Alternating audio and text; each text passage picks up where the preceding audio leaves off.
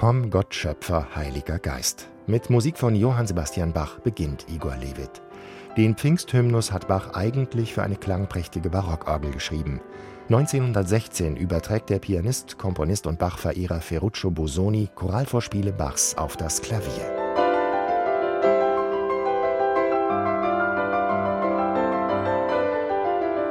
Die dritte Strophe dieses Chorals kann Igor Levit nur aus dem Herzen sprechen. Dort heißt es: Zünd uns ein Licht an im Verstand, gib uns ins Herz der Lieb Inbrunst.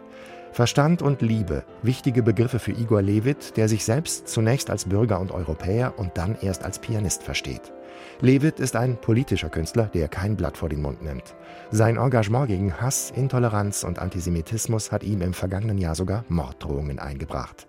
Sein neues Doppelalbum Encounter setzt auf Begegnung, auf Begegnung durch die Musik.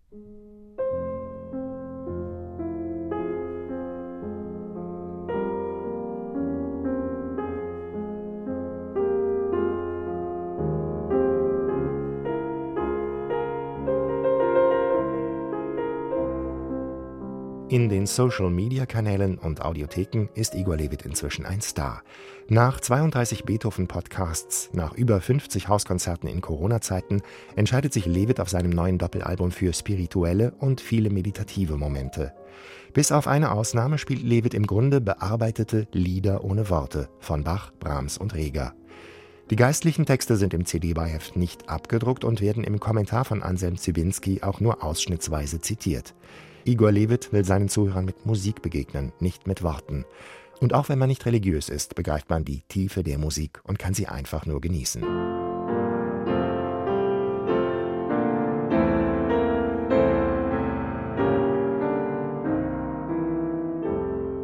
Abschiedsschmerz und Todesgewissheit im Choralvorspiel O Welt, ich muss dich lassen von Johannes Brahms.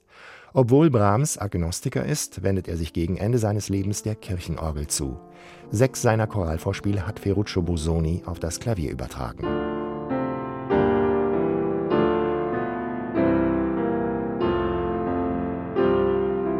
Auch wenn Igor Levit mit seinen 33 Jahren mitten im Leben steht, denkt er auf seinem Album Encounter auch über die Endlichkeit des Lebens nach. Ein Thema, mit dem sich der späte Brahms auch in seinen vier ernsten Gesängen auseinandersetzt. Max Reger hat diese Lieder für Klavier bearbeitet. O Tod, wie bitter bist du, so beginnt der dritte Gesang und schließt mit den Worten O Tod, wie wohl tust du.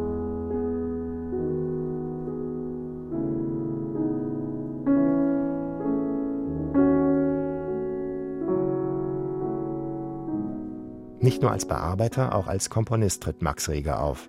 Der erst 15-jährige Julian Becker, in diesem Jahr ist er Preisträger beim Bundeswettbewerb Jugend komponiert, hat die fünf Chorstimmen von Regers Nachtlied gekonnt arrangiert.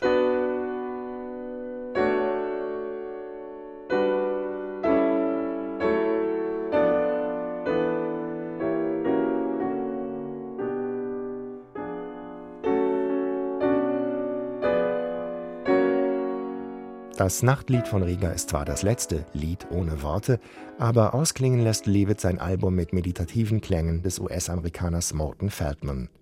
Fast eine halbe Stunde lang kann man sich als Zuhörer versenken in Feldmans letzte Komposition Palais de Marie von 1986. Jahrtausende alte syrische Palastfresken haben Feldman bei einem Besuch im Louvre zu seiner Komposition inspiriert. Vergänglichkeit und Ewigkeit gleichzeitig kann man in seiner Musik entdecken.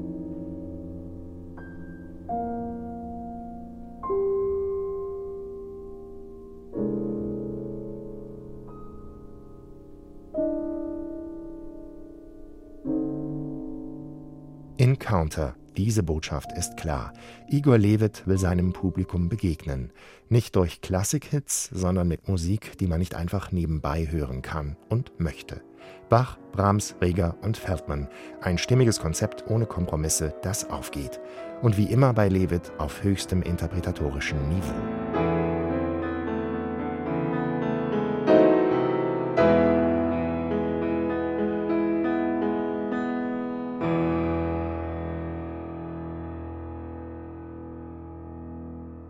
Neue CDs in HR2 Kultur.